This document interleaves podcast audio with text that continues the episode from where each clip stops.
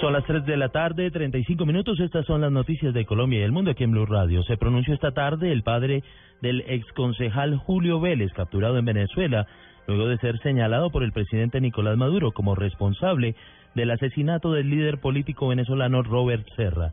Información desde la frontera en Cúcuta, Juliet Cano. Julio Vélez Trillos, padre, el exconcejal de Cúcuta, Julio Vélez, pide a la Cancillería y al gobierno colombiano que sean garantes de la vida de su hijo, hoy capturado en Venezuela. Dijo que anoche fue la última vez que habló con él y le había manifestado que se entregaría a las autoridades colombianas tras los señalamientos del presidente venezolano Nicolás Maduro de participar en el asesinato de Robert Serra. El padre Julio Vélez teme por la vida de su hijo en el vecino país. Julio Vélez Trillos, padre de Julio Vélez. De los derechos humanos, que efectivamente no se atropellen ni se barbaridades con él. Él es un colombiano en el exterior que por las circunstancias como estaba, ahora se ve en algo que nunca ha cometido porque lo conozco perfectamente. Desde Cúcuta informó Juliet Cano, Blue Radio. En otras noticias, el exfuncionario de la FIFA, Chuck Blazer, admitió ante un tribunal de la ciudad de Nueva York haber aceptado sobornos por la Copa Mundo de Francia y de Sudáfrica. Blazer aceptó que él y otros directivos de la federación recibieron dinero para enfocar su voto para elegir las sedes de los mundiales de 1998 y 2010.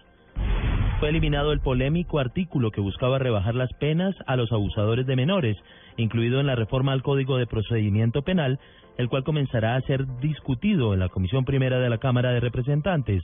Esto la próxima semana. La decisión fue tomada tras una reunión entre el ministro de Justicia, el fiscal y el representante Hernán Penagos, promotores de la reforma. Sigue complicada la situación de orden público en el Putumayo. Las FARC hostigaron con ráfagas de fusil y lanzaron un cilindro que no explotó al puesto de la policía de Puerto Colón, municipio de San Miguel.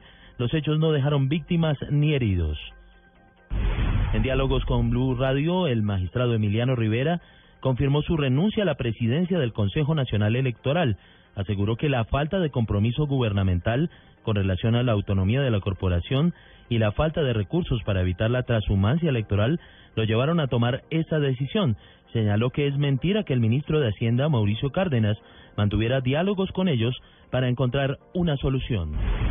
La Asociación Nacional de Empresarios, ANDI, pidió a la Superintendencia de Industria y Comercio y a las autoridades en general no calificar a las empresas del sector azucarero como un cartel empresarial, esto dentro del desarrollo de las investigaciones que se adelantan por presuntos acuerdos entre dichas compañías para manipular el mercado.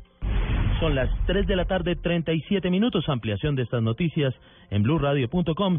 Sigan con Blog Deportivo.